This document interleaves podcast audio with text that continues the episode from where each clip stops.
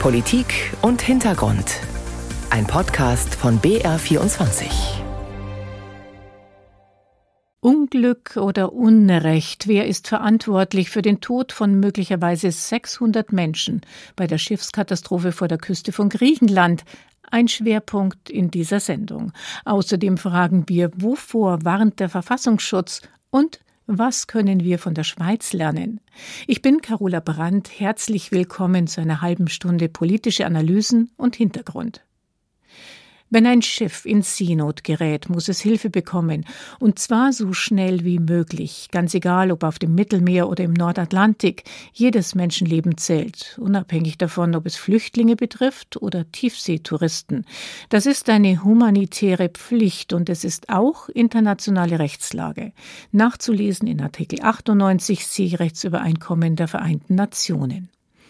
Bei der Katastrophe im Mittelmeer vor eineinhalb Wochen nahe der Halbinsel Peloponnes steht der Verdacht im Raum, dass die zuständige griechische Küstenwache weggeschaut hat oder die Havarie womöglich gar mit verursacht hat.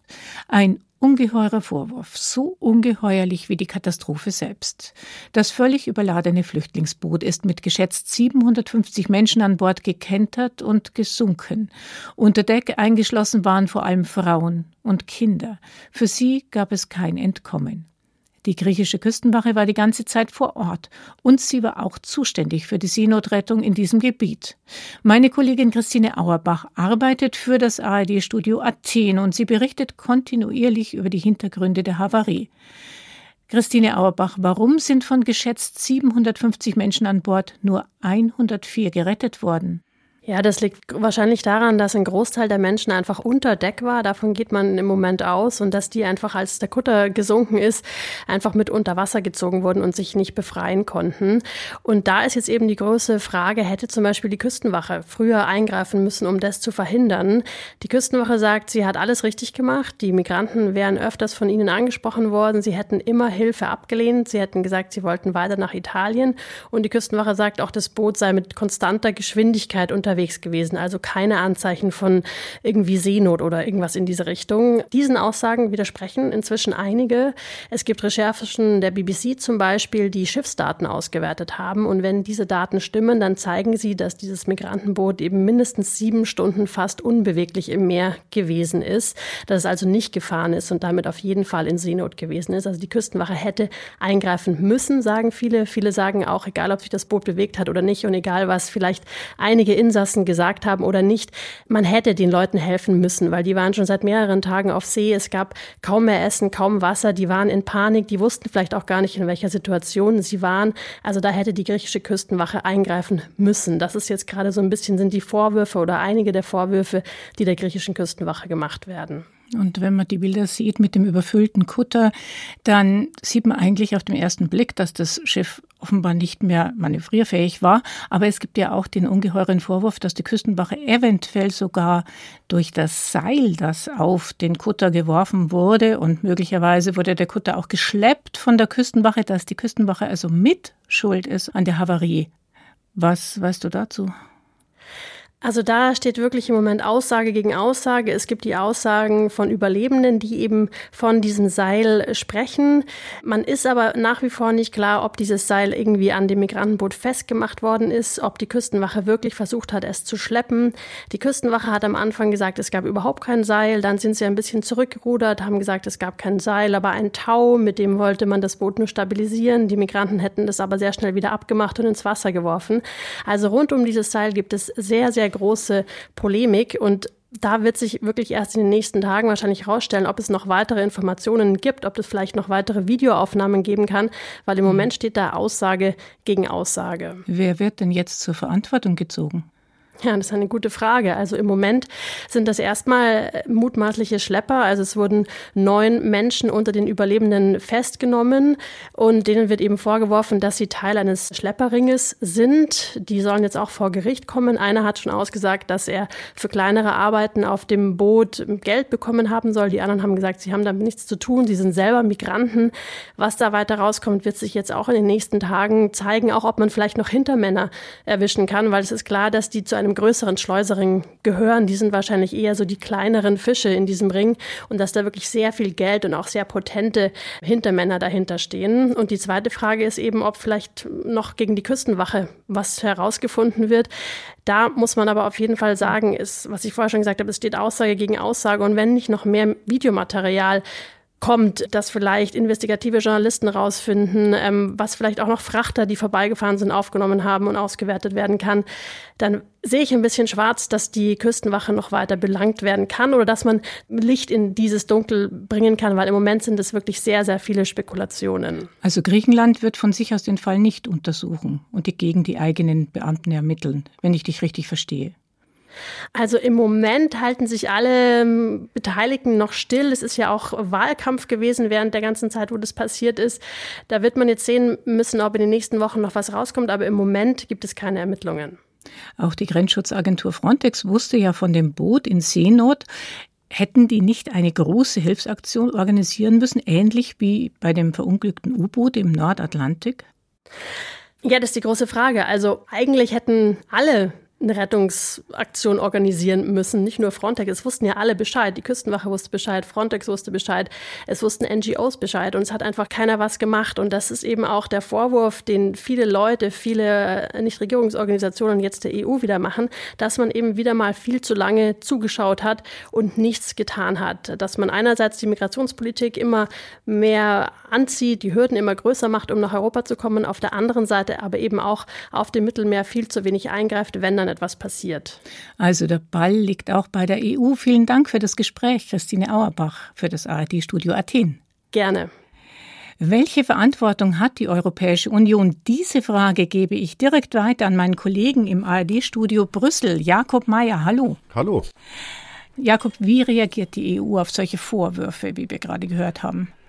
Die EU-Kommission hat sich zunächst mal bestürzt gezeigt, natürlich angesichts dieses fürchterlichen Dramas, die EU-Kommissionschefin Ursula von der Leyen natürlich, und hat dann aber sehr schnell klargemacht, dafür ist nicht Brüssel zuständig. Tatsache ist, dass für die Migrationspolitik die Mitgliedstaaten zuständig sind. Äh, Brüssel spielt den Ball zurück nach Athen sagt, dass die griechische Regierung äh, aufklären muss, was da genau passiert ist, dass die griechische Küstenwache genau diese offenen Fragen klären muss, die Christine gerade angesprochen hat. Tatsache ist, die Grenzschutzagentur Frontex war mit involviert, also die hat auch dieses Boot auf dem Schirm gehabt, die hat das auch beobachtet.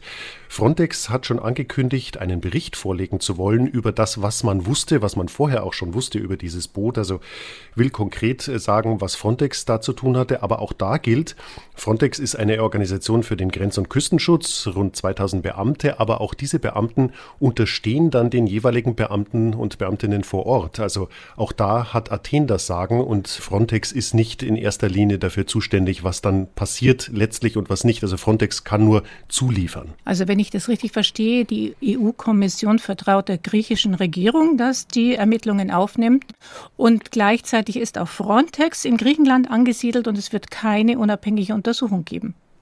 Also die EU-Kommission sagt, dass sie darauf vertraut, dass äh, Athen diese Vorwürfe aufklärt.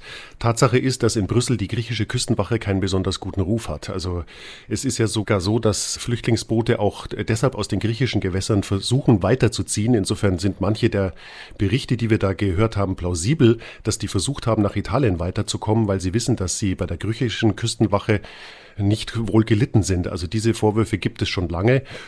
Insofern Frontex, wie gesagt, äh, arbeitet den Behörden vor Ort zu und wird jetzt einen Bericht vorlegen, was Frontex eben selbst wusste.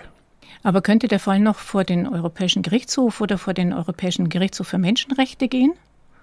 Das ist momentan offen. Also bis jetzt äh, habe ich nicht gehört, dass jemand äh, so weit gehen möchte. Tatsache ist ja auch, dass äh, dieses fürchterliche Drama am 14. Juni passiert ist kurz nachdem die EU-Innenminister sich auf eine große Reform des Asyl- und Migrationsrechts in der EU geeinigt haben, zum ersten Mal seit Jahren. Da haben sie ja auch beschlossen, dass man schnelle Verfahren an den Außengrenzen künftig machen will, schnelle Rückführungen und dass man ganz wichtig Abkommen mit den Herkunfts- und Transitländern schließen will. Es waren jetzt schon mehrere EU-Politiker und Politikerinnen auch in Tunesien. Also Für mich deutet das auch darauf hin, dass dieser Kompromiss möglicherweise einfach noch viel schneller kommen muss, weil wenn das wirklich der Fall ist und man wirklich solche Abkommen schließen kann, dann würde das ja auch bedeuten, dass hoffentlich weniger Menschen sich auf diese gefährliche Fahrt übers Mittelmeer aufmachen müssen und dass sowas künftig hoffentlich vermieden werden kann. Eine Forderung von Menschenrechtsgruppen ist ja, dass man das Mittelmeer sicherer macht und Rettungsaktionen besser koordiniert. Das hätte ja vielleicht jetzt auch was geholfen. Gibt es da Initiativen der EU? Also die EU will auf jeden Fall im Rahmen dieses äh, Asyl- und Migrationskompromisses auch die Seenotrettung auf neue Füße stellen. Das war auch schon im Ampelkoalitionsvertrag ein Thema, das da angesprochen wurde. Also diese Initiativen gibt es. Sie kommen eben zu spät. Sagt mein Kollege Jakob Mayer aus dem ARD-Studio in Brüssel. Vielen Dank. Gerne. Die Europäische Union ist gerade dabei, das Asylrecht zu verschärfen. Jakob Mayer hat es eben im Gespräch gesagt. Hilfsorganisationen aber warnen, dass die Fluchtwege immer gefährlicher werden, je mehr sich Europa versucht abzuschotten. Da Migra, der Dachverband der Migrantinnenorganisationen in Deutschland, sorgt sich vor allem um die Sicherheit von Frauen, Mädchen und Kindern auf der Flucht. Von da Migra ist mir Mara Maskulo zugeschaltet. Frau Maskulo, die Schiffskatastrophe vor der Küste Griechenlands ist mit 500, 600 oder sogar noch mehr Toten eine der schlimmsten seit Jahren. Die meisten Opfer sollen Frauen und Kinder sein, die im Bauch des gekenterten Bootes eingesperrt waren. Ist das ein unglücklicher Zufall? Oder ist es symptomatisch, dass Frauen und Kinder die schlechtesten Chancen auf den Fluchtrouten haben? Vielen Dank für die Einladung erstmal. Ich glaube, Unglück ist hier das falsch zu verwendende Wort. Es ist auf jeden Fall symptomatisch und systematisch ist es auch. Flucht und Migration geht nicht getrennt von Diskriminierung und äh, ist zwar für alle gefährlich, aber Frauen und Kinder sind eine besonders vulnerable Gruppe. Die erfahren immer mehr Diskriminierung und sie sind besonderen Gefahren auch ausgesetzt. Welchen denn zum Beispiel? Frauen, die sozioökonomisch weniger abgesichert sind, können oft nicht den Zuschlag zahlen um beispielsweise auf einem Schiff einen Platz an Deck zu bekommen. Das soll ja auch in dem Fall der Fall gewesen sein. Also es waren vor allem Männer an Deck des Kutters, des überfüllten Kutters, und die konnten noch über Bord springen. Genau. Es ist also leider wirklich kein Zufall, dass genau auch bei diesem Schiffsunglück unter den geretteten Geflüchteten keine einzige Frau und auch kein einziges Kind ist. Was heißt es denn, wenn die EU sich jetzt durch ihre Verschärfung, ihre geplante Verschärfung des Asylrechts noch stärker abschottet und den Zugang noch schwieriger macht? Heißt es, dass es für Frauen, Mädchen und Kinder noch gefährlicher wird oder noch teurer? Asylrecht zu verschärfen bedeutet in der Konsequenz, Menschen werden nicht kommen. Das stimmt ja de facto überhaupt nicht. Im Gegenteil. Es wird nicht bedeuten, dass Schutzsuchende aufhören, nach Schutz zu suchen. Es wird nur bedeuten, dass die Wege, wie sie Schutz suchen, viel schwieriger und viel gefährlicher werden und dass zeitgleich mit mehr Härte gegen sie vorgegangen wird. Wenn Sie fragen nach den Gefahren für Frauen, Mädchen und Kinder insbesondere, das sind zum Beispiel unsichere Unterbringungen, es sind keine abschließbaren Sanitäranlagen, da ist das Risiko von sexualisierter und geschlechtsspezifischer Gewalt sowohl auf der Flucht als auch zum Beispiel bei der Inhaftierung in einem sogenannten Haftlager an den EU-Außengrenzen noch viel höher.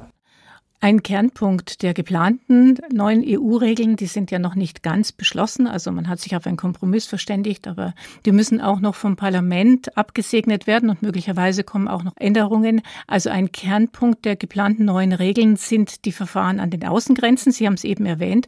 Flüchtlinge mit wenig Bleibechancen müssen in Asylzentren an den Außengrenzen prüfen lassen, ob sie überhaupt einen Asylantrag stellen dürfen oder wieder zurückgeschickt werden in ihre Herkunftsländer.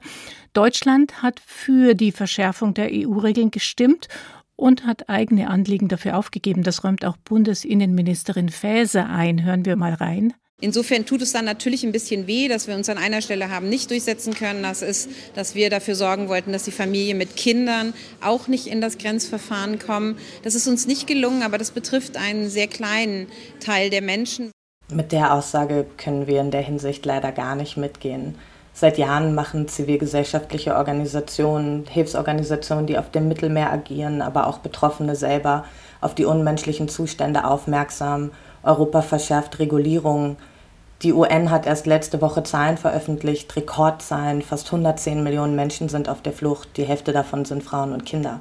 Zwangsläufig denke ich bei den Beschlüssen über Asylzentren an Außengrenzen an Bilder aus den USA unter Donald Trump, Bilder von Kindern in Käfigen, von Kindern, die mit ihren Familien auf der Flucht waren, versucht haben, eine Grenze zu überqueren. Und wenn diese Bilder bald in irgendeiner Art europäische Realität sind, dann hat Europa zwangsläufig komplett versagt, der Verantwortung, Menschen zu schützen, doch auch gerecht zu werden. Und dann ist es da leider relativ egal, ob es laut Frau Faeser nur einen kleinen Teil der Menschen betrifft, weil jeder Mensch ist hier ein Mensch zu viel.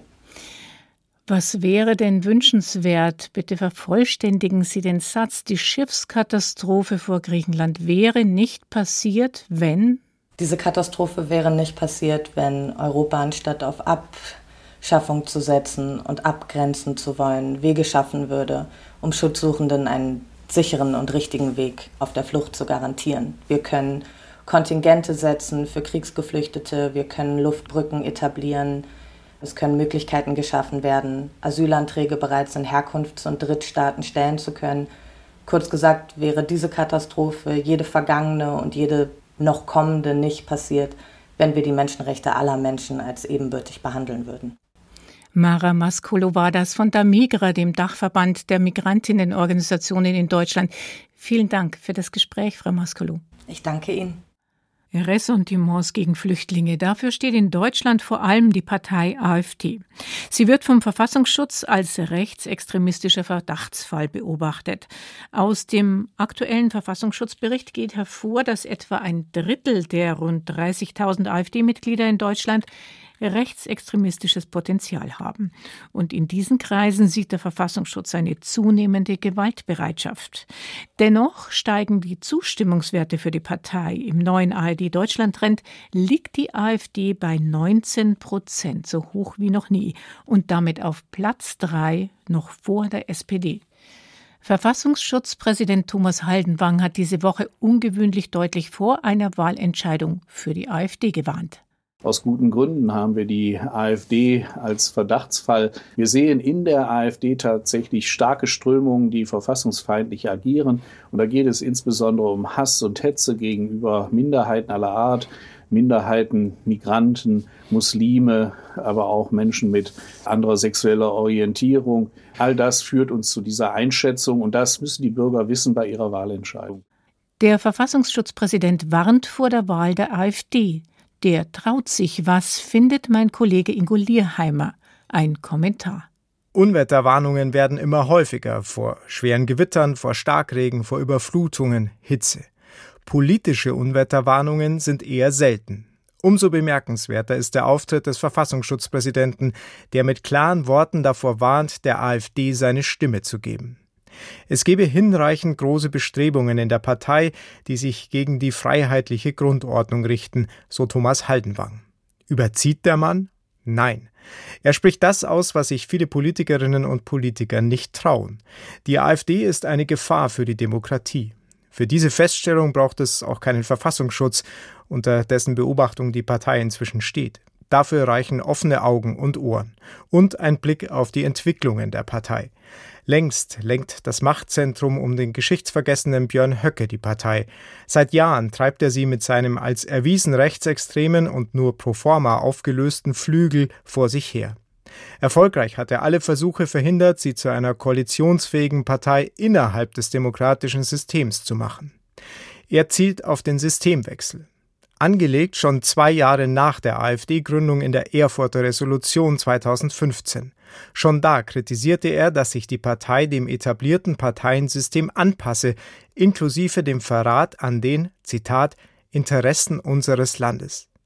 Dass die AfD in den ostdeutschen Bundesländern trotzdem Umfragewerte von durchschnittlich 25 Prozent erreicht, zeigt den Gewöhnungseffekt. Rechtsextremismusforscher sprechen von einem abgeschlossenen Normalisierungsprozess der AfD. Sprich, die rechtsextremen Ausschläge nehmen viele einfach hin, sie interessieren nicht mehr.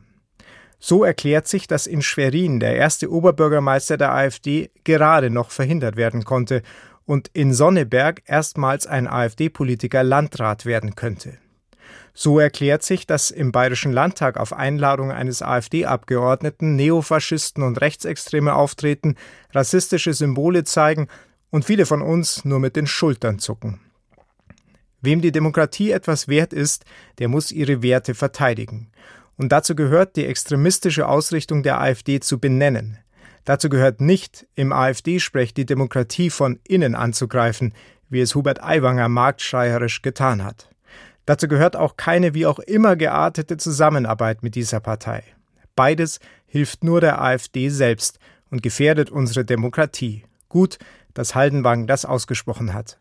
Ingo Lierheimer kommentierte die Demokratiewarnung des Verfassungsschutzpräsidenten. Der Kampf um die Heizungskeller, er wird in Deutschland erbittert geführt. Das neue Gebäudeenergiegesetz soll noch vor der Sommerpause verabschiedet werden.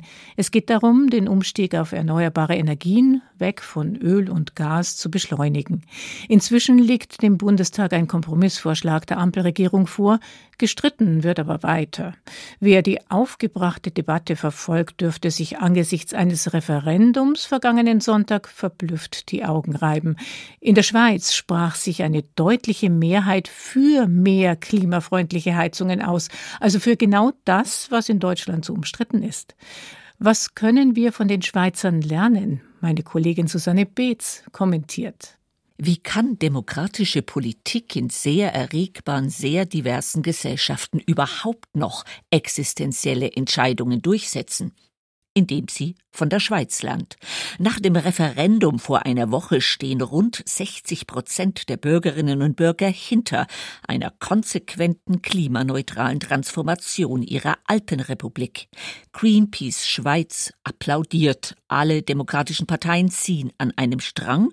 Die rechtspopulistische Schweizerische Volkspartei, die zuvor gewaltig Ängste schürte, ist jetzt isoliert.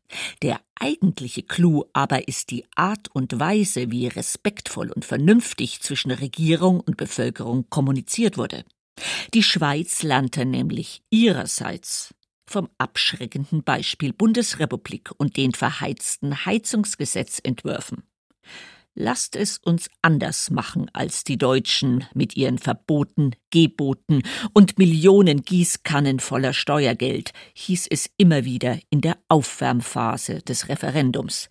Das Klima- und Innovationsgesetz in unserem kleinen Nachbarland, dessen alpines Ökosystem besonders schmerzhaft von der Erderwärmung betroffen ist, wird ein Erfolg, weil es eben nicht starre grüne Überzeugungen mit der Wärmepumpe als alleinigen Wundermittel aufoktroyiert, sondern aufs Überzeugen setzt und mehr Heizungsalternativen ins Spiel bringt. Moderne Politik, made in der scheinbar biederen Schweiz oder auch in den skandinavischen Ländern, basiert darauf, dass immer wieder aufs Neue eine Art Gesellschafts- und Vertrauensvertrag ausverhandelt wird. Gerade wenn es sich um Generationenprojekte und Prozesse wie den Energieumstieg handelt.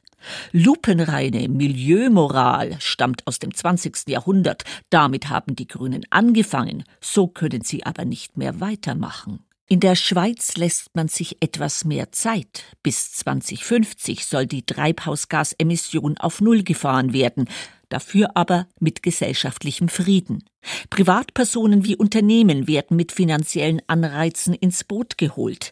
Marktwirtschaftliche Instrumente und Eigenverantwortung sind starke Stimulationen für Bürgerinnen und Bürger. Sie stärken das Gefühl, nicht nur Steuerzahler und devote Verordnungsempfänger zu sein, sondern ernstzunehmende demokratische Mitspieler. Die Ampel muss diese Lektion lernen, die Grünen am allermeisten. Sonst wird sich nur die AfD über das Heizungs- und folgende wichtige Klimaschutzgesetze freuen, die ihr Umfragehochs bescheren. Längst gibt es in den westlichen Demokratien auch einen gesellschaftlichen Klimawandel. Da muss die Politik höllisch aufpassen und ihre fossile Kommunikation dringend energetisch umsteuern. Auch Volksentscheide zu epochalen Themen sollten in der Bundesrepublik in Betracht gezogen werden. Grüezi und danke für ein Lehrstück in Sachen fortschrittliche Demokratie. Die Politik muss höllisch aufpassen. Ein Kommentar von Susanne Beetz. Das war Politik und Hintergrund. Am Mikrofon verabschiedet sich Carola Brandt.